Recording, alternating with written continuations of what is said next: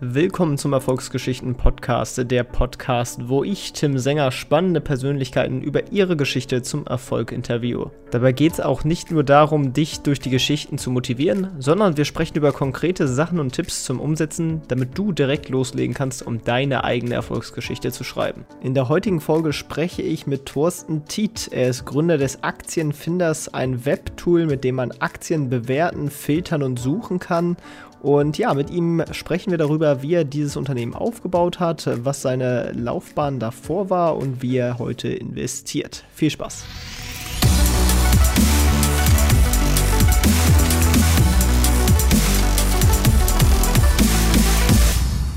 Moin Thorsten, wie geht es dir? Hallo Tim, vielen Dank für die Einladung. Mir geht's gut. Ja, ja, das äh, freut mich natürlich zu hören. Stell dich doch am besten mal unseren Hörern kurz vor. Wer bist du und was machst du eigentlich? Mein Vorname ist schon gefallen. Dann gibt es noch den Nachnamen der Vollständigkeit halber äh, Tiet, also Thorsten Tiet. Ich bin 47 Jahre alt, selbstständig mit einem Aktienscreener fundamentaler Natur für langfristige Investoren gedacht. Das ganze Ding mache ich seit drei Jahren Vorher bin ich über zehn Jahre schon in der Finanzbranche tätig gewesen als Softwareentwickler und Softwarearchitekt. Ich bin Baujahr 73, also nicht mehr so ganz taufrisch, so irgendwo in der Mitte, sage ich mal.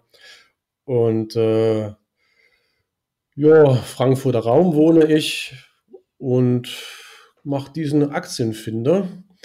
Und das Ganze entwickelt sich ganz gut. Und ich glaube, aufgrund oder dank des Aktienfinders bin ich auch hier in dem Podcast gelandet. Richtig, Tim? Genau, genau. Und zusätzlich zum Aktienfinder bist du natürlich auch äh, sehr aktiv in den sozialen Medien sozusagen. Was ja auch eine geeignete Marketingstrategie für den Aktienfinder ist. Kommen wir doch einmal kurz schon mal auf den Aktienfinder zu sprechen. Du hast gesagt, das ist ein Aktienscreener. Für die, die vielleicht nicht so finanzaffin sind, was ist eigentlich ein Aktienscreener? Ja, es gibt Menschen, sagen wir mal so, fangen wir bei Adam und Eva an. Es gibt Menschen, die haben hohen Geld auf der hohen Kante und dann überlegen sie sich, was sie damit machen sollen. Und äh, da gibt es ja beim Sparbuch, das Sparbuch gibt es noch, rein faktisch, aber es gibt keine Zinsen mehr. Und äh, dann ist eine Möglichkeit, dass man das Geld am Kapitalmarkt anlegt. Da gibt es dann Anleihen, Aktien und so weiter. Und bei mir geht es um Aktien. Also man beteiligt sich dann an einem Unternehmen, in dem man Aktien kauft. Und dann ist natürlich die Frage, welche Aktien du kaufen sollst. Am besten, um halt von Kursgewinne langfristig mitzunehmen und von steigenden Dividenden zu profitieren, wenn es denn geht. Also es geht hier ums Langfristige. Es geht hier nicht um Trading oder irgend sowas. Es geht ja nicht um Ten-Bagger, dass man ganz äh, innerhalb einer ganz kurzen Zeit sehr viel, sehr viel Geld verdient und gleich reich wird aufgrund eines heißen Tipps, sondern es geht um langfristige Investments mit Aktien. Und da ist mein Anspruch eben, es möglichst einfach zu machen, dem Otto Normalverbraucher äh, erfolgversprechende Aktien zu finden, also so ein bisschen die Spreu vom Weizen zu trennen. Darum geht's. Und das war am Anfang ein Privatprojekt gewesen und heute ist es eben ein ja, Startup, schon recht erfolgreiches Startup im dritten Jahr. Ja, und du hast ja auch schon relativ früh tatsächlich bist du da mit dem Thema Börse und Investieren in Berührung gekommen und das war schon während des Studiums, richtig? Ja, genau. Eigentlich war es sogar schon vor dem Studium die ersten ähm, Börsengehversuche, wie so oft äh, im Rahmen der Familie weitergetragen worden, vom Vater auf den Sohn. Im Studium dann habe ich aber auch bei einem Online-Broker gearbeitet. Das war dann die DAB Bank, die dann übernommen worden ist von der Consorsbank oder integriert worden ist in die Consorsbank. Das heißt, da war ich dann auch schon ein bisschen so an vorderer Front dabei. Das war während im Jahr 2000, als die Dotcom-Blase geplatzt ist. Weiß nicht, wem das alles jetzt was sagt, aber wenn man halt so am Aktienmarkt ist, eine Weile, dann ist es nur eine Frage der Zeit, bis du dann den ersten Börsencrash erlebst. Und das war mein erster aktiver Börsencrash sozusagen gewesen. Habe dann nicht allzu viel Geld verloren, weil ich noch nicht allzu viel Geld hatte. Ich war ja Student. äh, war aber schon eine ganz interessante Erfahrung. Ist schon, jetzt haben wir, lass mal gucken, jetzt haben wir das Jahr 2020, ist also 20 Jahre her. Ja, schon eine ganz schön lange Zeit. Und äh, bis der DAB ja tatsächlich als Kunde auch immer noch quasi treu geblieben bei der Consorsbank. Ähm, richtig. Wie war es denn quasi am Anfang für Investieren? Hast du da auch eher schon äh, langfristig angelegt oder hast du damals noch eher so spekuliert oder bist du da quasi auf der neuen Marktwelle geritten? äh, für die neue Marktwelle kam ich ein paar Monate zu spät, also als ich dazugestoßen bin, richtig zur DHB Bank und dann wirklich auch so ein bisschen Geld verdient habe, dass dann auch was überblieb und ich nicht von der Hand in den Mund als in Anführungszeichen armer Student leben musste, da ging es ja schon nach unten. Und ähm, ich hatte da insofern schon ein bisschen Glück gehabt vom, bezüglich des Timings. Aber äh, ich war tendenziell auch immer schon konservativ unterwegs, tatsächlich, habe aber trotzdem dann den ein oder anderen Optionsschein mal gekauft, äh, womit man sich ja eher auf die Verliererseite begibt, auch schon so rein ähm, technischer Natur mit Optionsschein. Äh, habe da auch ein bisschen Geld gelassen, aber das war alles äh, sehr überschaubar. Also musste kein extra BAföG oder so beantragen aufgrund meiner spekulativen Verluste. Ähm, habe ich wahrscheinlich auch gar nicht gekriegt. Jedenfalls war ich schon längerfristig unterwegs, konservativ unterwegs, aber ich habe da so die typischen Fehler dann auch eigentlich gemacht, die ich heute bei vielen Anlegern auch noch beobachten kann. Kommen wir dann wahrscheinlich später noch dazu. Ja, genau. Hm, was hast du denn eigentlich studiert? Das war ein Magisterstudiengang, ich glaube, das gibt es heute gar nicht mehr. Betriebswirtschaft und Politik, oder politische Wissenschaft. Äh, so, also politische Wissenschaft eher sowas für Taxifahrer. Da denken dann die Leute, für angehende Taxifahrer und so weiter, da denken dann die Leute immer, wenn, wenn man ihnen das erzählt, schon lange nicht mehr erzählt, dann, ob man ein Bundeskanzler werden will oder so, äh, findet man vielleicht beim ersten Mal lustig, irgendwann dann nicht mehr so. Ähm, meistens geht man damit dann äh, in den Journalismus beispielsweise oder in einen öffentlichen Dienst, so irgendwas in die Richtung. Äh, aber ich hatte noch dann die Betriebswirtschaftslehre gemacht als zweites Hauptfach und mich hat sie dann tatsächlich eher da in die Richtung verschlagen. Was ich noch unterschlagen habe, das war, dass ich die ersten zwei, drei Berufsjahre meines Lebens dann Controller gewesen bin in so einem französischen Kosmetikkonzern. Und erst danach bin ich dann nach Frankfurt übergesiedelt aus dem Schwarzwald, Baden-Baden. Und dann ging es so richtig zur Sache im Frankfurter Raum, dem Zentrum der Hochfinanz. Da bin ich dann bei KPMG gelandet, so eine Wirtschaftsprüfungskanzlei. Und da war ich auch äh, im Auditbereich, wie das so schön heißt, tätig, im Rahmen der Fondsprüfung. Und zwar haben meine Kollegen Fonds geprüft, das heißt, äh, ob da Aktien beispielsweise oder ob da wird nur die Wertpapiere drin sind, die auch drinne sein dürfen, ob die Preisstellung stimmt und so, solche Geschichten. Ich selbst war weniger beim Mandanten draußen, sondern habe mich um die IT gekümmert. Das heißt, ich habe so eine Datenbank designt, programmiert und Anwendungen programmiert, um auf diese Datenbank zuzugreifen. Und in diese Datenbank sind die ganzen Portfolien importiert worden und über diverse Algorithmen dann ausgewertet worden, damit ähm, diese Prüfung halt möglichst effizient und automatisiert äh, von der Hand geht. Das habe ich gut acht Jahre gemacht und dann war es mir irgendwann zu langweilig, weil ich im Prinzip immer am gleichen Schreibtisch gesessen habe. Und dann bin ich zu einem relativ kleinen Softwareunternehmen gegangen, auch im Finanzbereich. Die haben für die Commerzbank insbesondere was entwickelt im Bereich Wertpapierleihe, Repo-Geschäfte. Und da war ich dann auch als Softwarearchitekt tätig. Da war ich dann auch nochmal gut zwei Jahre gewesen. Hat auch Spaß gemacht. Und in dieser Zeit habe ich angefangen zu bloggen. So als Finanzblogger erstmal auf meinem Blog wachstumswerte.net. Und da hatte ich im Prinzip, wie sich im Nachhinein herausgestellt hat, ohne es geplant zu haben, den Prototyp des Aktienfinders live gestellt. Weil äh, mit Aktien hatte ich da schon länger was gemacht. Da hatte ich auch schon ein recht stattliches Aktiendepot zusammengebaut zu der Zeit. Habe ich schon während KPMG quasi großgezogen. Und da war ich ja immer mal wieder dann damit beschäftigt, mir die Frage zu stellen, welche Aktien ich jetzt kaufen soll. Und da hatte ich mich auch so an ja, Börsenbriefe und Pipapo ja, ich sage jetzt mal externe Quellen so auch verlassen und bin nicht so ganz zufrieden gewesen mit dem Ergebnis, weil ich da so die typischen Anfängerfehler auch gemacht habe. Aus meiner heutigen Sicht sind so die typischen Anfängerfehler, obwohl ich damals ja schon zehn Jahre investiert hatte. Also ich bin jetzt nicht der geborene Warren Buffett oder so. Und dann habe ich so ein kleines Privatprojekt gestartet, weil ich mir selbst Gedanken gemacht hatte, wie ich so die richtigen Aktien finden kann. Hatte dieses Projekt bei meinem letzten Arbeitgeber dann schon online gestellt. Und ich glaube, jetzt wird es ganz interessant. So nach dem Motto, verwirkliche deine Träume und so weiter. Auch wenn ich jetzt kein Erfolgscoach bin und irgendwelche Geschichten und Seminare verkaufe, kann ich es vielleicht trotzdem sagen. Ich habe dann ein bisschen, ich habe dann das Feedback bekommen auf meinem Blog zu dieser Geschichte, was ich da mache, zu diesem Prototypen vom Aktienfinder. Und bin dann zu der Überzeugung gelangt, dass es was Sinnvolles ist und dass man das im Prinzip auch kommerzialisieren könnte. Also oh, kommerzialisieren, ein sch schlimmes Wort, Geld verdienen. Aber ich finde dann Geld verdienen erstmal nichts Schlimmes, wenn man Mehrwert schafft.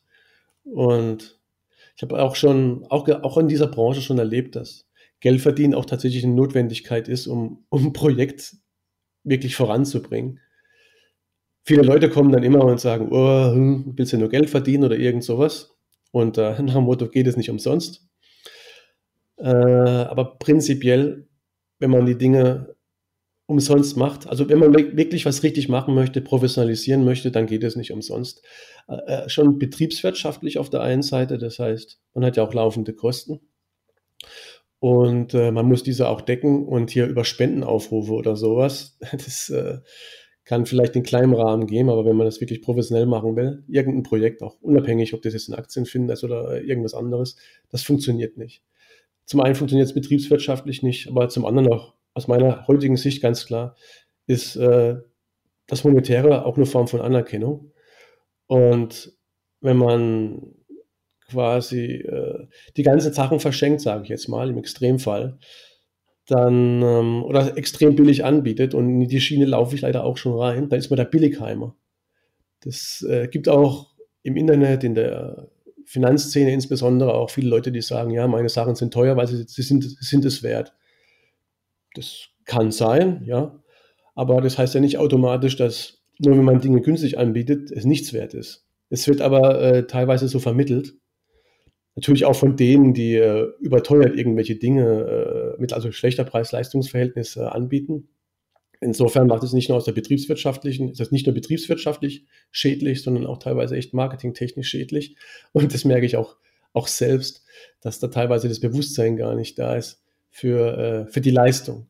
Und das hat auch was mit dem Preis zu tun, weil die Leute einfach so teilweise halt äh, auch durch das Marketing von, äh, von dritter Hand quasi bisschen äh, geeicht sind dazu äh, zu sagen, ja, wenn es jetzt nicht super teuer ist, dann ist es auch nicht super gut. Ist natürlich Blödsinn, aber äh, ist ein Marketingaspekt.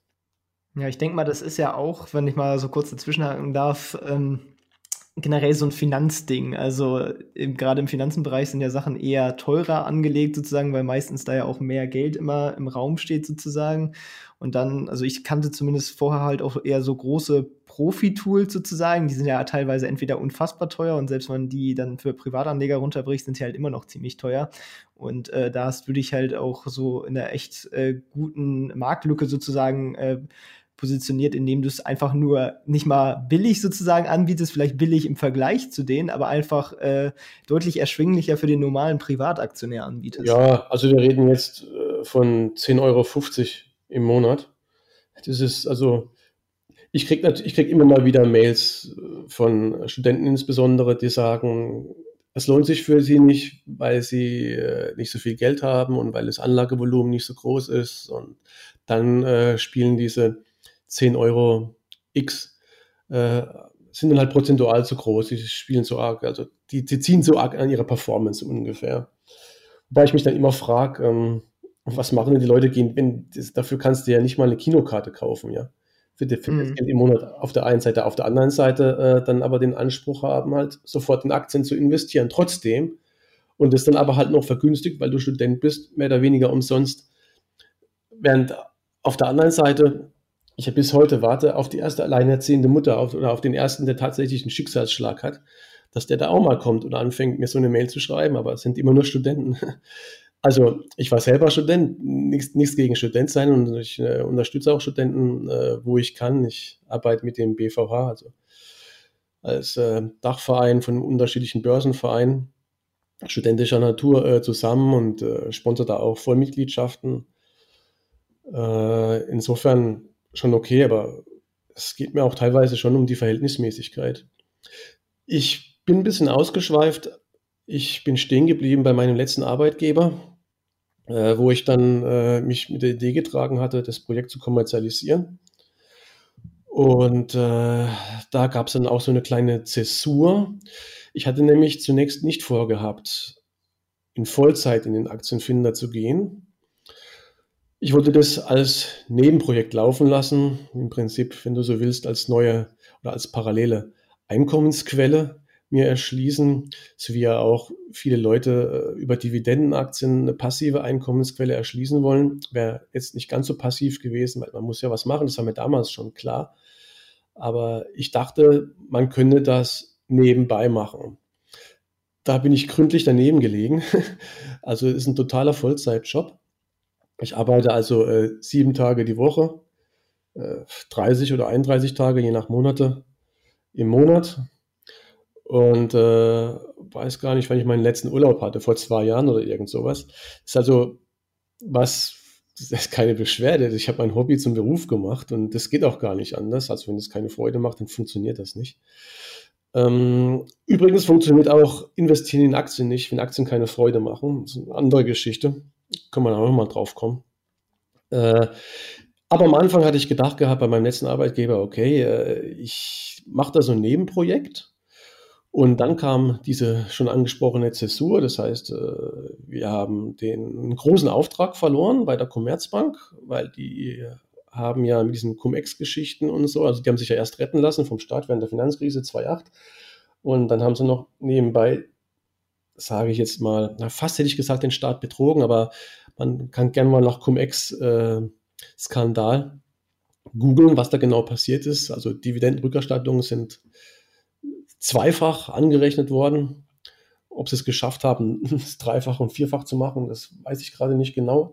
Und äh, dann hat man sich ein bisschen geläutert gegeben und äh, darunter ist dann unser Projekt gefallen, ist dann gekippt worden und dann bin ich ähm, oder hätte ich IT-Consulting machen sollen. Das fand ich nur, äh, dafür konnte ich mich nur mäßig begeistern, durch die Weltgeschichte rumzutuckeln von einem Projekt zum anderen und habe mich dann entschlossen, habe dann oder habe dann entschlossen zu kündigen und diesen Aktienfinder, dieses Teilprojekt damals noch angedacht, aber wirklich zum Laufen zu bringen. Das heißt, ich musste eine neue Webseite bauen, ich musste dann auf eine andere Plattform gehen, damit weg von meinem Blog wachstumswerte.net, wo quasi dieser Prototyp rumlag.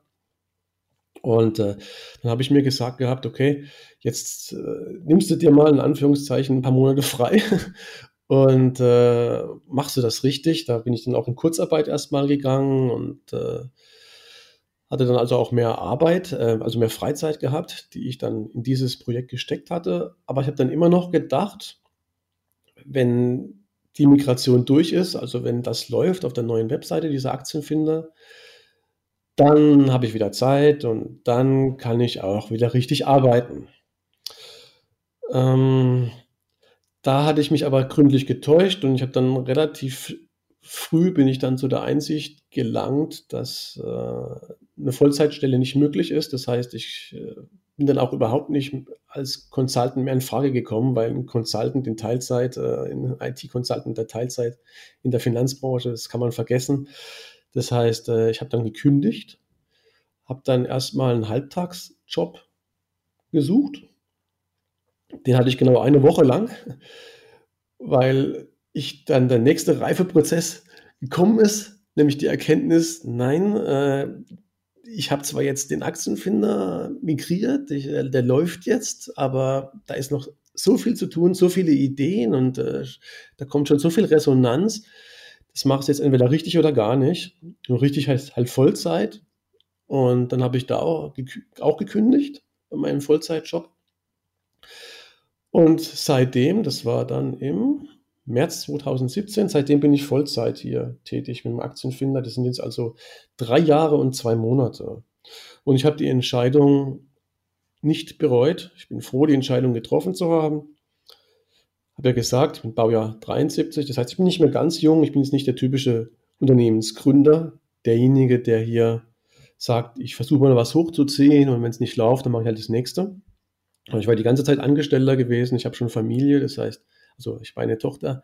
Das heißt, ich habe schon eine gewisse Verantwortung. Und äh, wenn sowas schief läuft, dann wäre es halt erstmal blöd, weil man sich dann wieder einen neuen Job suchen muss und so weiter. Wobei das in der IT nicht besonders schwer ist und das hat mich dann auch bestärkt, dieses ja, Risiko einzugehen. Was mich jetzt erstmal kurz einmal interessieren würde, ist, du hast ja im Endeffekt Politik und äh, BWL ja quasi studiert, aber du bist ja dann doch mehr als ITler zuständig gewesen. Hast du dann quasi nebenbei auch dir Programmieren oder IT beigebracht oder wie bist du überhaupt dazu gekommen? Ja, in der IT gibt es ja viele, die Quereinsteiger sind, weil ihnen das Spaß macht. Also es gibt die einen, die sagen, IT, boah, das ist also wirklich total trocken und das könnte ich ja niemals machen, sowas von langweilig. Und es gibt die anderen, die sehen da eher den kreativen Aspekt, dass sie irgendwas erschaffen, dass sie Code erschaffen, der irgendwas tut und am Ende funktioniert das und dann sehen sie da das Ergebnis und sind glücklich und haben deshalb eine sehr hohe Eigenmotivation, sich sowas anzueignen. Ich gehöre zu den Letzteren und wie ich angefangen hatte zu programmieren, ist ganz lustig. Da kommen wir wieder auf die DAB-Bank zurück, wo ich als Student gearbeitet hatte. Und zwar mussten wir jeden Arbeitstag am Ende äh, so eine Art Controlling in Excel ausfüllen. Und das waren mehrere Excel-Sheets, in die man im Prinzip die gleichen Zahlen eindatteln musste. Und äh, das war irgendwie, das war so gemacht mit unterschiedlichen Dateien und so weiter, dass das nicht über einfache Verweise funktioniert hat. Also nicht mit Excel-Bordmitteln, sage ich mal so. Und dann habe ich mir mal irgendwann gedacht, das muss doch funktionieren und habe da mit, das heißt VBA, Excel VBA oder Office VBA angefangen zu programmieren, weil Excel ist ja programmierbar und habe das dann eben automatisiert.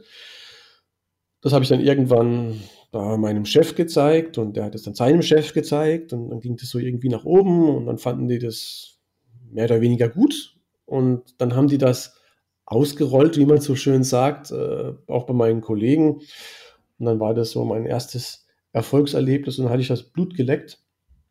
Aber damit war ich natürlich kein äh, gelernter ITler mit so ein bisschen Excel-VBA.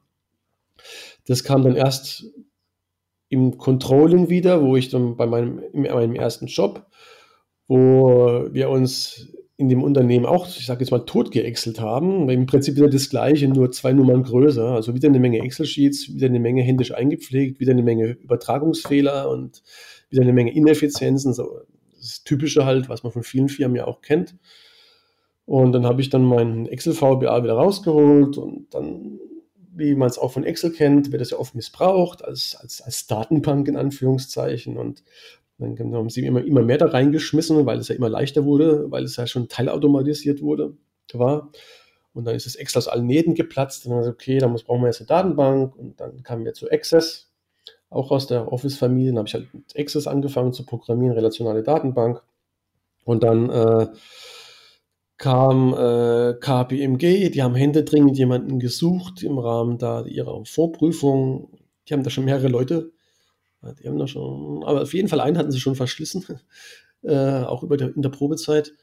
Und da waren die so verzweifelt, sage ich mal, haben die mir eine Chance gegeben, weil ich ja nicht gelernter ITler war.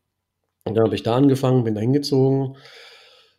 Äh, ja, da kam dann quasi das nächste Level, weil da war schon eine ganz, da war schon ganz ordentlich Druck im Kessel äh, in der Datenbank. Also dieser Druck betankt worden mit äh, einer Unmenge an, an, an Fonds und Portfolien, Hedgefonds, alles Mögliche, also nicht nur im Rahmen der Vorprüfung. Da ging das schon um, um Gigabyte an Datenvolumen, was man da handeln musste. Äh, ja, das habe ich ja wie gesagt acht Jahre gemacht und da äh, habe ich dann auch immer mehr programmiert und .NET gemacht, C-Sharp und äh, alles Mögliche und dann auch mit Web angefangen. War also auch eine ganz interessante Zeit, wo man sich auch teilweise die Projekte selbst hat etwas zimmern können. Das heißt, wenn man sich da was äh, überlegt hat. Und das hat aus Sicht des Managements Sinn ergeben, um halt da ein bisschen die ganzen Geschichte wieder effizienter zu machen. Da war ich mittlerweile schon dran gewohnt, äh, die, die Dinge effizienter zu gestalten, also die Arbeitsabläufe. Dann hat man da auch entsprechend auch Freiraum gekriegt, also war, war, war toll. Äh, ja, und so kam halt eins zum anderen. Und wenn man das halt so, sage ich jetzt mal, zehn Jahre macht und länger, dann nimmt man halt auch ein bisschen was mit, äh, auch wenn man es halt erstmal nicht von der Pike auf gelernt hat, an der Uni oder wo auch immer. Ja, das ist doch eine gute Sache so. Ja. Ähm, genau, und dann hast du quasi auch den Aktienfinder ja, angefangen zu programmieren. An, am Anfang, wenn du das so als Plan gehabt hattest, ursprünglich das nebenbei zu machen, war das dann quasi noch ein Einzelunternehmen und du hast die GmbH darum erst später gegründet? Ja, genau. Es war erst ein Einzelunternehmen gewesen. Also 2017 hatte ich angefangen. 2017, 2018 war es ein Einzelunternehmen. Das heißt, ich war mit meiner Person untrennbar verbunden damit. Und ich habe das mit in meiner Steuererklärung alles ganz normal angegeben. Also wenn ich, äh, was, ja, als wenn ich quasi nicht selbstständiges Gehalt gehabt hätte. Also alles als, als an mich. Man hat auch auf mein, wenn man äh, per Überweisung bezahlt hat, hat man auch auf mein Privatkonto überwiesen. Ich habe dann die Vollmitgliedschaft äh, freigeschaltet. Und dann 2019 habe ich dann die GmbH gegründet zum 1. Januar weil es hat sich da einfach gezeigt gehabt, dass das Ding also sehr gut läuft und äh, da wäre ich dann sowieso von den äh, Umsätzen buchhaltungspflichtig gewesen oder vom Gewinn, weiß nicht gerade nicht mehr, wie, wie die Schwellen sind, aber ich, ich hätte sowieso dann die Buchführung machen müssen, Buchhaltung und dann habe ich gedacht, okay, wenn ich jetzt nicht mehr um diese einfache Einnahmenüberschussrechnung drumkomme, drumherum komme und so weiter, dann mach's gleich richtig. Äh, sag dem Steuerberater gleich, dass du eine GmbH gründen willst, dann ist das Ganze auch auf einem solideren Fundament. Und das habe ich dann halt dementsprechend gemacht. Ja, und dann hast du auch das Ding äh, später mit noch einem Partner äh, ja, aufgebaut. Mhm. Ähm, wie bist du da an ihn gekommen? Wie habt ihr euch getroffen? Und äh, ja. Ja, sehr viel lustig, sehr, eine sehr lustige Zufallsbekanntschaft ist das gewesen. Man könnte auch sagen, Liebe auf den ersten Blick, aber das ist erstens, äh, weil er ähm, männlich ist, könnte man das falsch verstehen und zweitens gab es auch den Blick nicht, weil das war eine reine Online-Geschichte gewesen. Mittlerweile haben wir uns immer mal die Hände mehrfach geschüttelt, unter anderem beim Notar. Ja, das war so, dass er ist auch ein Finanzblogger, der Matthias Hotz. Und äh, nicht, dass ich ihn vorher schon gekannt hätte. Ich habe ihn auch nicht als Finanzblogger kennengelernt, sondern ich habe gesehen gehabt, dass da jemand ich sag mal, auch so eine Art Aktienscreener irgendwas äh, ins Netz gestellt hat auf Englisch. Und dann habe ich mir das mal kurz angeguckt und dann habe ich einen, ja, fachlichen Fehler gesehen. Und dann habe ich dem einfach eine Mail geschickt. Und gesagt, ja, hier, da stimmt was nicht. Also, wenn du es korrigieren willst. Dann hat er halt zurückgeantwortet auf Englisch und so, ja, vielen Dank, ich habe es äh, korrigiert. Und habe ich mir überlegt gehabt, soll ich dem jetzt mal sagen, dass ich sowas ähnliches mache? Also das war noch 2016. Da gab es den Aktienfilter noch nicht. Da hatte ich aber gerade so geplant gehabt, das zu migrieren. Da soll ich dir mal überlegen, dass ich was ähnliches, das soll ich mal sagen, dass ich was ähnliches mache? Ja, schreib sie mal. Einfach so. Dann hat sich rausgestellt, oh, das ist ja auch ein Deutscher. Und dann ja, war er mir halt sympathisch und dann haben wir irgendwann angefangen zu telefonieren und dann habe ich ihm richtig erzählt, was ich machen möchte. Und dann fand er das gut und er hatte nicht so die Ambitionen gehabt. Ihm war wohl schon eher klar als mir, was das alles für Implikationen hat. Äh, aber er hat gesagt, er unterstützt mich da gerne bei und er ist auch ein Programmierer und ist ein äh, Experte, also ein wirklich guter Experte im Bereich SEO und das ist nicht verkehrt, also Suchmaschinenoptimierung. Man möchte ja gefunden werden mit seiner Webseite ob man ein Finanzblogger ist oder ein, eigenes Business richtig hat, wie beispielsweise Aktienfinder. Man möchte gefunden werden, wenn man im Internet tätig ist. Hat gesagt, er unterstützt mich und dann, ja, okay, dann machen wir einfach mal ein bisschen was zusammen. Und dann, das war echt während des ersten Telefonats, ich weiß nicht, warum ich das gesagt hatte, aber ich hatte da scheinbar schon größere Pläne, habe ich gesagt gehabt, okay, wenn ich irgendwann die GmbH mache, kriegst du 10 Prozent. Ich weiß schon gar nicht mehr, ob das jetzt ein reiner Gag gewesen ist, aber das hat sich dann bei uns beiden irgendwie so eingebrannt, ohne dass er jemals diese Anspruchshaltung gehabt hätte. Und jetzt hat er echt an der GmbH 10 Prozent. Äh, und äh, er unterstützt mich nach wie vor mit äh, diesen SEO-Geschichten. Und wenn da mal ein Plugin ist oder irgendwas zum Programmieren, sowas, was man so auch so schön auslagern kann, und, dann macht er da auch mit. Und das läuft also sehr gut und so haben wir uns kennengelernt. So also bin ich quasi zu meinem Geschäftspartner gekommen, wenn man so will. Also ist insofern Junior-Geschäftspartner, also dass in Anführungszeichen nur 10 Prozent sind. Aber ich bin dankbar, dass er dabei ist. Und man könnte auch so ein bisschen sagen, Fügung ist es gewesen. Und insgesamt, äh, jetzt bist du auch schon ein bisschen auf im Endeffekt SEO eingegangen. Du hast ja zumindest meines Wissens nach den Aktienfinder relativ organisch aufgebaut. Also viel durch eigenen Content, äh, dass da halt Nutzer sozusagen draufkommen und darüber den Aktienfinder auch kennenlernen sozusagen und dann äh, die Mitgliedschaft abschließen. Ähm, ja, warum hast du dich für diese organische Variante entschieden und was genau machst du da, um sozusagen Nutzer für dein Produkt zu gewinnen? Naja, entschieden äh, klingt so, als ob ich das von langer Hand geplant hätte. Das war aber nicht so. Es ist einfach so gekommen. Ich war erst, also ich kam von unten, ich, ich gehe von unten nach oben quasi durch, ja. Also das heißt, ähm, ich war erst Finanzblogger gewesen und dann hatte ich angefangen, so Reichweite aufzubauen. wenn du Finanzblogger bist, dann kriegst du halt erstmal mit, ist, mit Normalsterblichen zu tun, mit Lesern, die sich für Finanzen irgendwie interessieren. Und Leute wie dich und mich, sage ich jetzt mal so. Deshalb komme ich von unten. Also nicht von unten, dass es jetzt irgendwie was Schlechtes wäre, aber ich komme von, ich meine jetzt, ich komme von den normalen Leuten. Und ich denke, das hat dem Projekt immer gut getan, weil ich bin dadurch gezwungen gewesen, die, die, die Dinge einfach so zu erklären, wie es halt ein normaler Mensch auch, damit es ein normaler Mensch verstehen kann. Und ich versuche das auch immer. Ich versuche es auch heute noch. Also ist einfach der Anspruch. Das heißt, wenn ich irgendwas schreibe, einen Blogartikel, also, ich, also wir schreiben ja auch, jetzt, muss ich schon, jetzt sage ich schon wir, ist aber auch richtig. Also wir veröffentlichen viele Aktienanalysen, sind ja alle kostenlos. Und äh, ich achte da immer drauf. Also ich lese da vor jeder Veröffentlichung und ich achte immer drauf, dass es halt leicht verständlich ist. Und das Wachstum, das war im Prinzip das habe ich dem zu verdanken, dass durch dieses leicht verständliche, denke ich, ist klar geworden, dass da tatsächlich irgendwo ein Mehrwert ist für die Leute, also dass es irgendwo hilft. Diese, diese Webseite, die ich da hatte, die ich da habe, äh, tatsächlich die Spreu vom Weizen irgendwo zu trennen, also erfolgversprechende Aktien zu finden.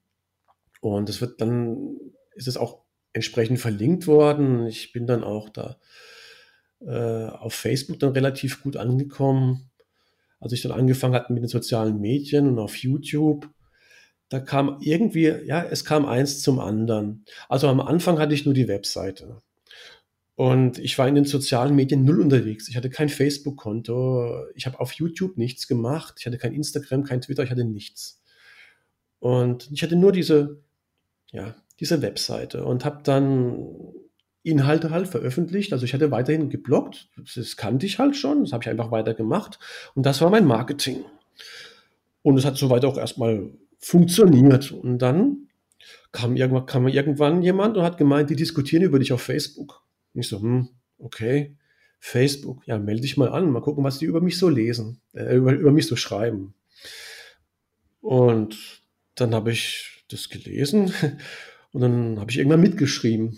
Das habe ich auch da quasi mitgepostet und dann war das, äh, kam das irgendwie auch gut an. Und dann habe ich also auch Facebook entdeckt, so auch als Marketingkanal, wenn man so möchte. Und dann kam irgendwann noch YouTube dazu, aber deshalb nicht, weil ich da jetzt irgendwie groß rauskommen wollte auf YouTube, sondern weil ich gedacht habe, das könnte auch irgendwie helfen, denn es kamen immer wieder die gleichen Fragen zum Aktienfinder, also die gleichen fachlichen Fragen. Und äh, ich habe dann irgendwann den Erkenntnisprozess gewonnen oder die Erkenntnis gewonnen, dass äh, relativ viele Leute die Anleitung nicht lesen sozusagen. Mache ich auch oft nicht bei anderen Dingen. Und dann dachte ich, okay, dann zeigst du den Leuten vielleicht mal auf YouTube so mit bewegten Bildern äh, die Zusammenhänge. Vielleicht kommt es äh, klappt es besser für den einen oder anderen. Und dann habe ich eben auch angefangen, hier am Anfang auch, wie man mir versichert hat, sehr stocksteif und äh, besserwisserisch, so mit überhobenen Zeigefinger, äh, die Dinge äh, auf, hab beinahe gesagt, auf Zellulit zu bannen, also äh, auf YouTube oben hochzuladen. Und das war aber am Anfang, kam auch noch nicht so super dolle an. Also es gab da schon so die Fans, die da über diverse äh, fachliche, äh, nicht fachliche, aber YouTube-fachliche, technische Mängel hinweggesehen haben und über meine ja, steife Art der Präsentation sozusagen, die es trotzdem gut fanden, weil sie sich halt auf die Inhalte konzentriert haben. Aber irgendwann, auch dank des Feedbacks, kam ich so auf den Trichter, dass man doch ähm, dieses fachliche, also Theorie und Praxis sozusagen miteinander verknüpfen kann, indem man beispielsweise mal eine Aktienanalyse äh, macht oder hochlädt auf YouTube.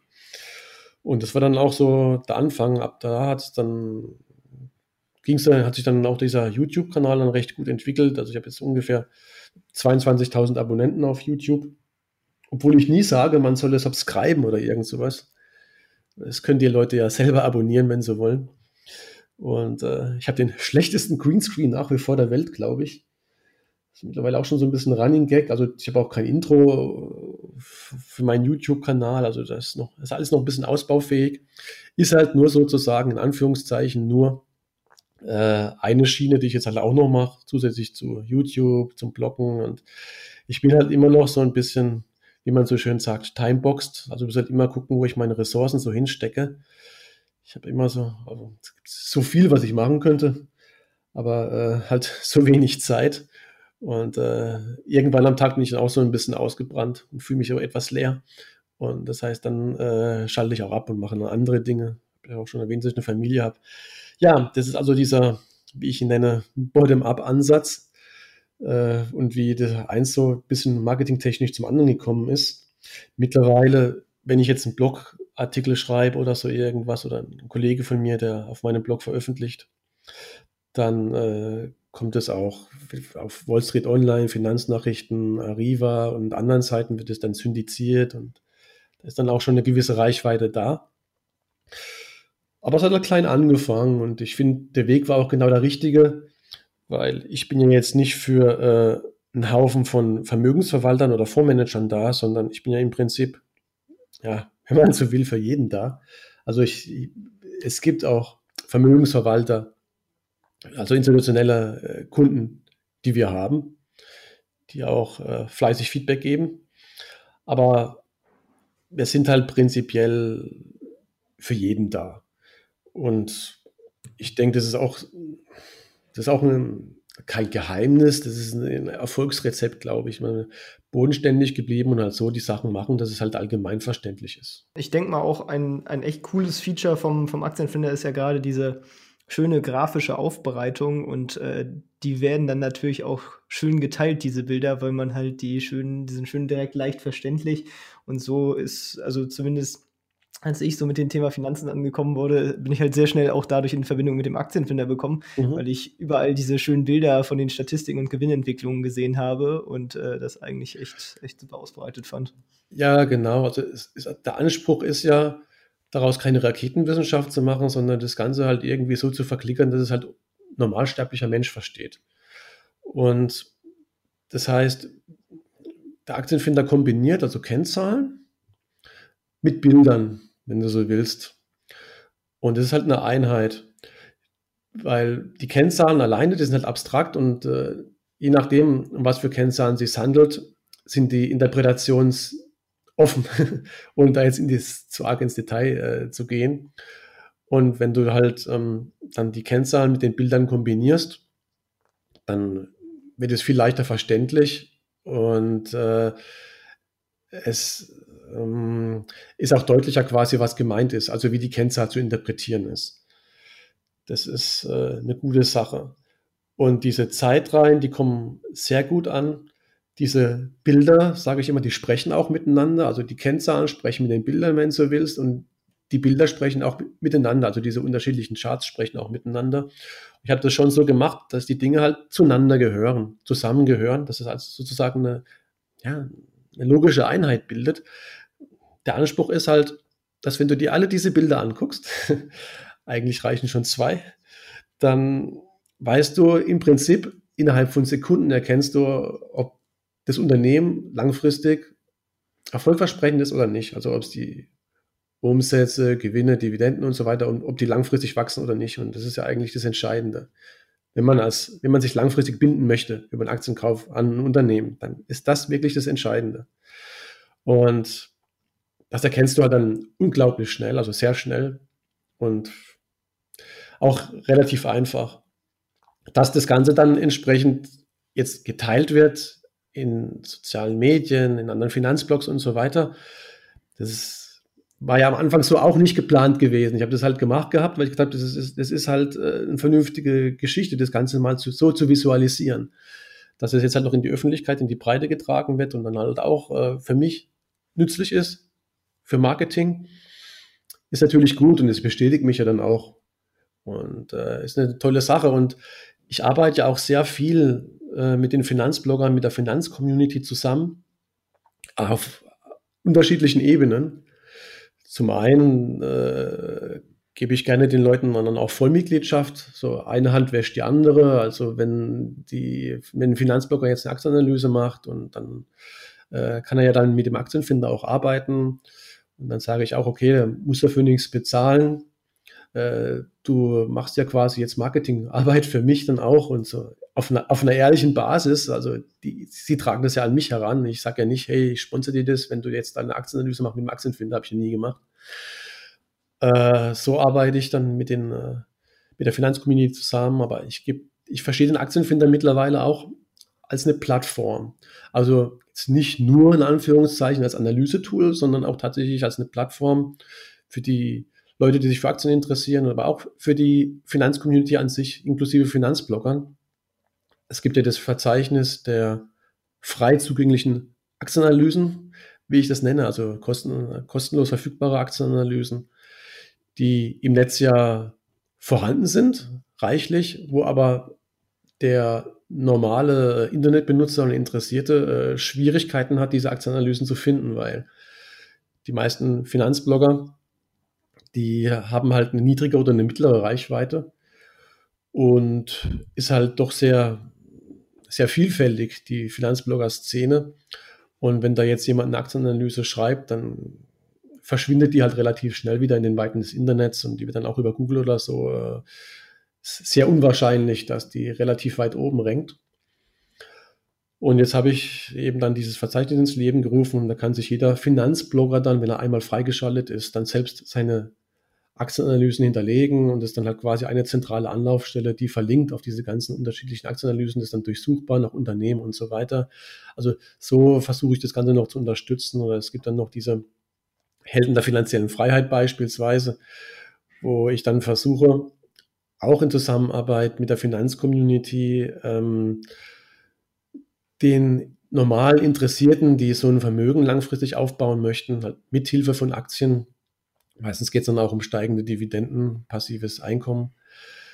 Da einfach nochmal so ein paar Anschauungsbeispiele mit an die Hand zu geben von Leuten, die das halt schon länger machen, die das seit Jahren machen und das Ganze dann auch mal hier wieder ebenfalls ein bisschen Aktienfinderleid mit, mit Kennzahlen, aber dann mit den entsprechenden Grafiken, mit den Charts darzustellen. Das heißt, es gibt einen Finanzblogger und der meldet mir dann äh, seine Zahlen. Also er hat jetzt so und so viel Dividenden bekommen in, im letzten Monat und dann erfasse ich das in der Datenbank und dann kann man, kannst du dir das grafisch anzeigen lassen, wie das Vermögen beziehungsweise wie die Dividendeneinnahmen im Laufe der Jahre von diesem Finanzblogger X gestiegen sind. Und dann ist auch noch seine Webseite wieder verlinkt, genauso wie in dem anderen Verzeichnis. Und dann, wenn sich dann ein bisschen mehr interessiert, für seine Anlagestrategie, wie er das so macht, kannst seine Webseite besuchen. Und das sind halt so Dinge, wo ich dann halt sage, okay, der Aktienfinder, ich, ich möchte dann halt auch ein bisschen was beitragen, ein bisschen, damit halt die Finanzcommunity an sich halt äh, noch mehr Mehrwert liefert und auch ein bisschen halt zusammenführen zwischen Finanzcommunity, Finanzbloggern und den Leuten, den, den Lesern sozusagen. Hat so eine Win-Win-Situation. Das versuche ich prinzipiell immer zu machen. So eine Win-Win-Situation, dass halt, dass halt jeder was davon hat. Jetzt würde mich noch mal interessieren, wie quasi deine weiteren Ziele für den Aktienfinder sind und ob du, keine Ahnung, eine Insp äh, Expansion ins Ausland vielleicht auch äh, geplant hast und den da äh, bekannter machen möchtest oder ja, was da so deine Ziele sind. Ja, also die Weltherrschaft strebe ich nicht an. Jedenfalls nur nicht in diesem Jahr. äh, der Aktienfinder, den gibt es auch in der englischen Version. Das heißt, äh, er ist im Prinzip für alle verfügbar, die auch der englischen Sprache mächtig sind. Jetzt ist es halt so, dass aus ähm, Kapazitätsgründen, marketingtechnisch, ich jetzt nicht so in der Lage gewesen bin, die englische Seite auch noch so zu pushen. Ich arbeite jetzt aber äh, mit ähm, freien Mitarbeitern sozusagen jetzt schon mal zusammen, die auch Inhalte produzieren. Das sind jetzt Autoren, die auch bei Seeking Alpha, vielleicht ist es im einen oder anderen Begriff, das ist eine renommierte englische Plattform, die auch so ein Editorial hat. Das heißt, da kann nicht jeder veröffentlichen. Die da veröffentlichen und äh, die schreiben jetzt auch für den Aktienfinder als freie Mitarbeiter und äh, die schreiben dann auch für die englische Webseite. Also ich möchte das Ganze schon so ein bisschen äh, jetzt dann auch äh, in die englische Webseite tragen, da auch so ein bisschen expandieren. Es gab jetzt auch ein Redesign, das heißt, die Webseite ist komplett überarbeitet worden, sowohl die deutsche als auch die englische, damit das Ganze nochmal ein bisschen professioneller aussieht und auch dem Inhalt gerecht wird, sozusagen. Und ich setze aber dann weiterhin auf das organische Wachstum.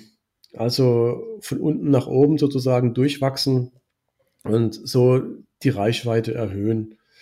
Es kommen auch immer mehr neue Aktien hinzu. Äh, wir haben neuen Datenprovider Anfang des Jahres äh, angestöpselt mit äh, FactSet, was auch nochmal von den Kosten eine andere Hausnummer ist. Da kommt es nochmal auf das zurück, was ich am Anfang gesagt hatte, mit hier kommerzialisieren. Das heißt, äh, wenn du tatsächlich ernsthaft ein Projekt betreiben möchtest und du möchtest es richtig gut machen, dann äh, kostet es natürlich auch Geld und du willst natürlich auch dann davon leben. Und das geht nicht, äh, oder das geht nur, wenn man das dann entsprechend auch kommerzialisiert. Ähm, ja, die Anzahl der Aktien ist jetzt auf 1000 angeschwollen. Das die möchte ich, möchte ich auch noch, äh, wenn es geht, äh, weiter erhöhen, wobei das auch teilweise eine Kostenfrage, weil je mehr auf der einen Seite Datenpunkte du anzeigst, äh, desto teurer wird es und umso für mehr Aktien du die Datenpunkte anzeigst, desto, mehr, desto teurer wird es halt auch. Das heißt, da steigen auch die Kosten auf der einen Seite, auf der anderen Seite nimmt der Mehrwert immer weiter ab, weil äh, seit über drei Jahren äh, werden immer neue Aktien aufgenommen und ähm, ich wende mich ja mit dem Aktienfinder eher an langfristig orientierte Investoren, die auch in ja, Qualitätsunternehmen investieren möchten. Und davon, davon gibt es halt nicht unendlich viele. Es gibt zwar Zehntausende von Aktien, aber äh, die meisten davon sind relativ klein, unbekannt, äh, werden kaum analysiert und äh, haben eine kurze Historie und die ist dann oft auch noch recht durchwachsen. Und in sowas möchte man eher ungern investieren.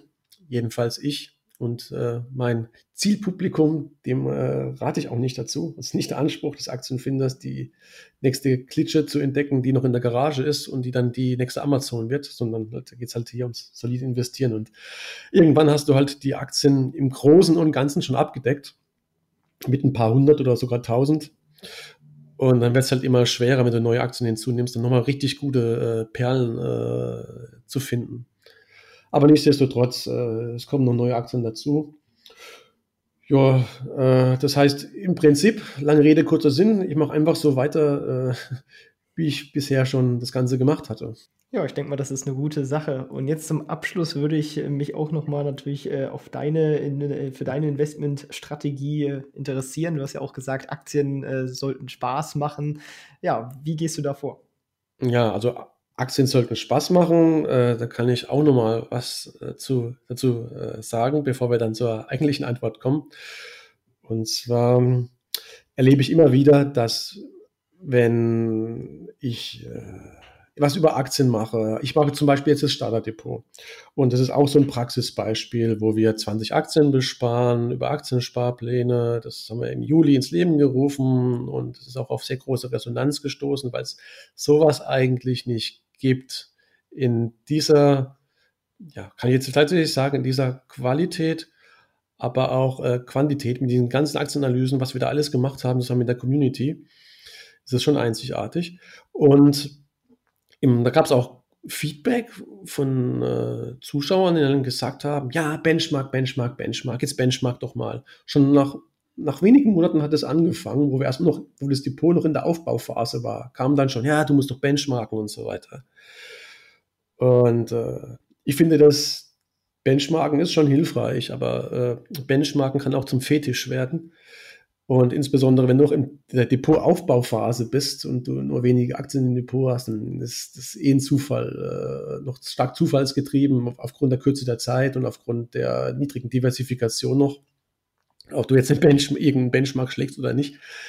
Und das hat was mit Spaß zu tun, habe ich dann irgendwann gemerkt. Das waren dann nämlich Leute, die gesagt haben, boah, ich will doch nur in Aktien investieren, wenn ich eine Überrendite erziele. Der ganze Aufwand, die ganze Arbeit, die lohnt sich doch dann gar nicht, wenn ich nicht keine Überrendite erziele. Da habe ich gemerkt, das sind Leute, denen macht es eigentlich überhaupt keinen Spaß mit Aktien. Die äh, sind nur quasi aufs Geld aus. Und das sehe ich sehr kritisch. Also wenn man in Aktien investiert, dann sollten Aktien schon auch Spaß machen. Das sollte auch schon so ein bisschen im Idealfall Hobbycharakter tatsächlich haben. Äh, und wenn man nur auf die, auf eine vermeintliche Überrendite schielt, dann äh, geht es eigentlich schief. Dann, dann verkrampft man und äh, es gelingt eigentlich nicht, dauerhaft jedes, über, über jede Periode auch den Markt zu schlagen. Und äh, deshalb muss es Spaß machen. Jetzt aber mal zur Eingangsfrage äh, zurückzukehren. Ich bin gerade überlegen, welches die war. Hilf mir nochmal auf die Sprünge, Tim. Was deine Strategie quasi ist. Ah, jetzt geht es um mich. Richtig, richtig. Also ich investiere in Unternehmen, die ihre Gewinne langfristig steigern. Auch. Also ich mache die Sachen, die ich auch propagiere. Ich suche mir also Unternehmen raus, von denen ich überzeugt bin, wo ich denke, dass die eine gute Zukunft weiterhin haben, die bereits eine gute Vergangenheit hinter sich haben, wo ich denke, das funktioniert auch weiterhin äh, gut. In die oder bei, an der, diesen Unternehmen äh, beteilige ich mich. Jetzt bin ich aber nicht so derjenige, der auf hohe Dividenden beispielsweise Wert legt. Da gibt es dann unterschiedliche Anlagestrategien. Also das eine ist ja zu sagen, ich will in Unternehmen investieren, die erfolgversprechende Investments sind, weil sie ihre Gewinne langfristig steigern. Okay. Jetzt gibt es aber unterschiedliche dann Strategien. Du könntest sagen, ja, ich will schon ein Unternehmen oder in Aktien investieren, wo es schon eine hohe Dividendenrendite von Anfang an gibt oder ich will in Aktien investieren, die äh, dynamisches Dividendenwachstum haben. Und ich bin eher derjenige, der sagt, mir ist die Dividende echt zweitrangig. Also ich beteilige mich auch Unternehmen, die überhaupt keine Dividende ausschütten, jedenfalls noch nicht. Dann habe ich halt, äh, dann ist meine Rendite halt, setze ich nur aus Kursgewinnen zusammen und sind halt quasi sozusagen alles Buchgewinne und ich habe halt dann keinen Cashflow sozusagen durch die, äh, durch meine Beteiligung an dem Unternehmen. Aber äh, das nehme ich in Kauf und das ist meine Strategie. Ich habe natürlich auch Dividendenaktien. Das heißt nicht, dass im Umkehrschluss nur weil ein Unternehmen eine Dividende ausschüttet, dass das Unternehmen für mich nicht interessant ist. So ein, so ein Investmentstil, so eine Anlagestrategie könnte man sich in der Theorie auch vorstellen, wobei ich keinen kenne, der das macht. Also das ist so meine Anlagestrategie. Ich mache darüber hinaus auch noch was mit Aktienoptionen, was ich jetzt aber definitiv keinem Anfänger raten würde. Das sind nämlich auch Derivate mit Hebeln und die sind auch schon, äh, je nachdem, wie man es macht, riskant. Da braucht man auch Risikomanagement und wie es so schön heißt, Money Management. Äh, ja, das ist so meine Anlagestrategie, läuft ganz gut. Das heißt, äh, ich habe auch schon in dem einen oder anderen YouTube-Video mal meine Performance vorgestellt, ohne da jetzt so eine Piepshow draus zu machen. Aber äh, die Fragen kommen halt immer wieder und äh, ab und zu zeige ich dann halt doch ein bisschen was auch so von mir privat. Aber ich lege ja auch, investiere ja auch privat zum Beispiel in das Starterdepot. Da fließen ja auch 500 Euro monatlich rein. Und äh, da wird dann auch mal gebenchmarkt. Und da sieht man dann auch nochmal so ein bisschen, äh, wie so mögliche Investment- oder Anlagestrategien sind, um halt von, ja, das ist jetzt so ein bisschen mein Slogan, langfristig steigenden Kursen und Dividenden zu profitieren. Ja, möchtest du es noch genauer wissen, welches meine größte Position ist oder sonst irgendwas? Was ist denn deine größte Position, wenn du es schon so zur Sprache bringst? Uh, eine überraschende Frage, Tim. Eine gute Frage. Ähm, die größte Position ist, glaube ich, momentan tatsächlich Tesla. Das heißt, es ist auch eine der spekulativsten äh, Investments, die ich habe. Und äh, ja, wer jemand, der sich ein bisschen auskennt, der kann jetzt sagen, ja, du beißt dich jetzt aber, was du gesagt hast. Du, du hast du gesagt, du setzt auf Unternehmen mit einer erfolgreichen Vergangenheit. Äh, ja, der, der, Aktienfinder ist dafür da. Ähm, ich selbst wiederum investiere hauptsächlich in solche Unternehmen. Ich habe aber jetzt zwei Aktien, na, vielleicht drei von ungefähr, oh, ungefähr 30 die nicht ganz dieser Kategorie entsprechen. Das ist iRobot, Tesla und äh, Tenga Factory als Turnaround, wenn man so will iRobot auch so ein bisschen Turnaround und Tesla äh, sozusagen zukunftsgetriebener Gewinner, wenn man so möchte. Und solche Investments sind jetzt nicht unbedingt, äh, sind jetzt nicht Investments, die ich jetzt äh, dem konservativen Anleger empfehlen würde, weil so, das sind jetzt keine No-Brainer, da brauchst du eine Story, da brauchst du eine Story, da musst du dir echt Gedanken explizit über die Zukunft machen. Ja, okay, über die Zukunft vielleicht immer Gedanken machen, aber hier muss man sich noch mehr Gedanken über die Zukunft machen. Da muss man schon wissen, genau warum man investiert. Und äh, ich glaube, ich habe das auch in der Community oder auf YouTube und so für alle drei Investments zum Besten gegeben, warum ich jetzt da investiert bin. Also die Tesla, meine größte Position, aber danach kommen dann Aktien wie Novo Nordisk, Microsoft, also so Blue Chips, Weltmarktführer, Langeweiler, wenn man so möchte, aber renditeträchtige Langeweiler. Und äh, in die Richtung geht es eigentlich, wo ich sagen würde, ja, in, in, solche gestandenen Unternehmen, da, da kann man dann auch gut investieren. Da bin ich ja auch voll dabei. Ja, ich meine, Tesla hat ja auch trotzdem eine hervorragende Marktposition und im Endeffekt investierst du ja auch da gleichzeitig trotzdem in die erfolgreiche Historie von Elon Musk. Halt ja, richtig. Ich habe auch die Bio richtig, richtig. Ich habe auch die Biografie gelesen von Elon Musk zum Beispiel. Also wenn man in solche, wenn man sein Geld in solche No-Brainer steckt, also nicht, nicht No-Brainer steckt, also sagen wir ruhig auch ein bisschen spekulative Investments, dann muss man schon nochmal tiefer graben und äh, da muss man wissen, wirklich so braucht man wirklich den oder die Gründe, warum man jetzt wirklich diese Aktie kauft. Das brauchst du auch, um dann zu wissen, wenn, dein, wenn deine Spekulation vielleicht nicht aufgeht. Dann kannst du nämlich anhand von diesen Argumenten, an diesen Punkten prüfen, was jetzt schiefgelaufen ist. Und dann kannst du auch eventuell die Reißleine ziehen, aber nicht aus dem Bauch heraus, sondern wirklich wohl begründet. Ja, und jetzt hast du auch gerade schon ein Buch äh, angesprochen. Das überleitet natürlich perfekt äh, zur vorletzten Frage. Welche Buchempfehlungen hättest du denn für unsere Hörer? Ich bin nicht so belesen im Finanzbereich. Ich lese ähm, situationsbezogen. Das heißt, wenn ich mich mit Bilanzierungsfragen oder solchen Dingen beschäftigen muss, will, dann lese ich mich da ein. Aber so diese klassischen hier äh, Warren Buffett oder äh, die Grundlagen, das kleine Einmaleins der Kennzahlen oder keine Ahnung, was es da alles gibt, äh, lese ich nicht. Ich lese, wenn, dann eher so fachlich Business-Literatur. Das heißt ähm, Startup-Literatur, solche Dinge. Und wenn ich lese die meiste Zeit, dann lese ich dann eher Belletristik, also Unterhaltung, um ja auch abzuschalten und, und, und auch mal, um mal an andere Dinge zu denken. Ich bin ja selbst Lektor gewesen, das habe ich jetzt gar nicht gesagt. Also ich habe schon so halb professionell lektoriert und das kriegen meine freien Mitarbeiter auch immer zu spüren, wenn dann plötzlich alles rot ist in Word. Und ich habe auch selbst schon viel geschrieben, auch in Unterhaltungsliteratur. Also ich habe ähm, ja, Deshalb viel Unterhaltungsliteratur und dann wird meine Empfehlung vielleicht auch eher in die Richtung gehen. Von Miyamoto Musashi zum Beispiel, wenn man was anderes lesen möchte. Zwei Bände von Eiji Yoshikawa. Da geht es um den japanischen Super Samurai, also eine echte historische Figur, der zum Ende im Prinzip, ähm, wie im, so ähnlich wie wenn das Mittelalter hierzulande hier ausgelaufen ist in Europa, so gab es auch eine Zeit im Japan, wo das Bürgertum aufstrebend war und dann die umherziehenden Samurai quasi ähm, ja, so, zu Raubrittern geworden sind, wenn man so möchte.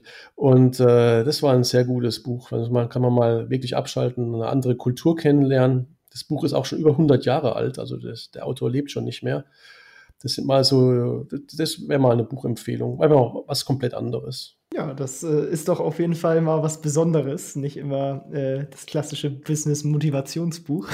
ja, richtig. ähm, ich muss es sagen, also äh, wenn man sich für Aktien interessiert oder sowas, dann, also wir haben ja auch einen Blog, wir haben einen YouTube-Kanal, ich glaube, das kann mittlerweile schon rüber. Meine Einstellung ist mittlerweile echt, man muss kein Buch gelesen haben, um in Aktien zu, zu investieren. Man muss echt kein Buch gelesen haben und ganz ehrlich, also teilweise habe ich mittlerweile den Eindruck, lesen macht dumm insbesondere Fachliteratur, weil da schreiben sich dann irgendwelche Leute auf die Fahne hier im Monat oder was weiß ich oder so und so viele Bücher zu lesen, ja. Und ähm, ich bin so jemand, ich schmeiß Bücher sogar weg.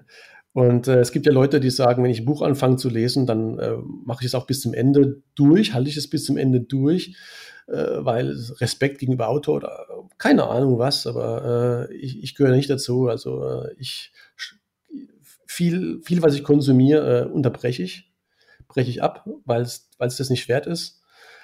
Und man braucht, wenn man in Aktien investieren möchte, wenn man sich auf die wesentlichen Dinge konzentriert, langfristiges Gewinnwachstum und einfach die Nerven behalten und die Aktien äh, auf Dauer dann behalten, um diesem langfristigen Gewinnwachstum des Unternehmens eben die Chance zu geben, sich zu übersetzen in äh, Kursgewinne und steigende Dividenden. Damit ist das Wesentliche gesagt, ja. Und äh, dafür brauchst du kein Buch lesen. Auf jeden Fall. Also ich denke mal auch, äh, wer mehr zum Thema Finanzen erfahren möchte, der kann sich auf jeden Fall mal äh, ja, den Aktienfinder und äh, die Blogbeiträge darum herum äh, angucken. Das ist auf jeden Fall auch äh, eine gute Literaturempfehlung, die ich sonst geben kann.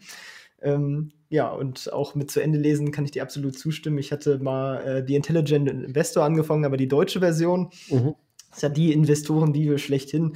Und da muss man aber auch sagen, ähm, ja, es ist natürlich auch ein altes Englisch, was dann so mittel in Deutsch übersetzt wurde. Also ich fand das ganz schön anstrengend zu lesen. Das konnte ich dann auch nicht bis zum Ende durchhalten. okay, war Paul Graham, glaube ich, oder? Genau, genau. Äh, ja, das sind so die Klassiker, ne? Die kriegst, kriegst halt teilweise so richtig um die Ohren gehauen, als ob es so eine Bibel ist. Und äh, wenn du die Bibel nicht kennst, dann bist du ein Ungläubiger, so ungefähr. Aber ist natürlich Quatsch. Ja, auf jeden Fall. Aber dann jetzt, jetzt zum Ende nochmal ein Ratschlag, äh, den du unseren Zuhörern mitgeben kannst, wie sie auch ihre Erfolgsgeschichte schreiben können. Ähm, wenn man jetzt irgendwo innerlich den Ruf verspürt, was zu tun, dann sollte man diesem Ruf folgen. Und äh, dann ist es ganz normal, dass man auch ein bisschen Angst hat. Angst, Versagensangst und so weiter.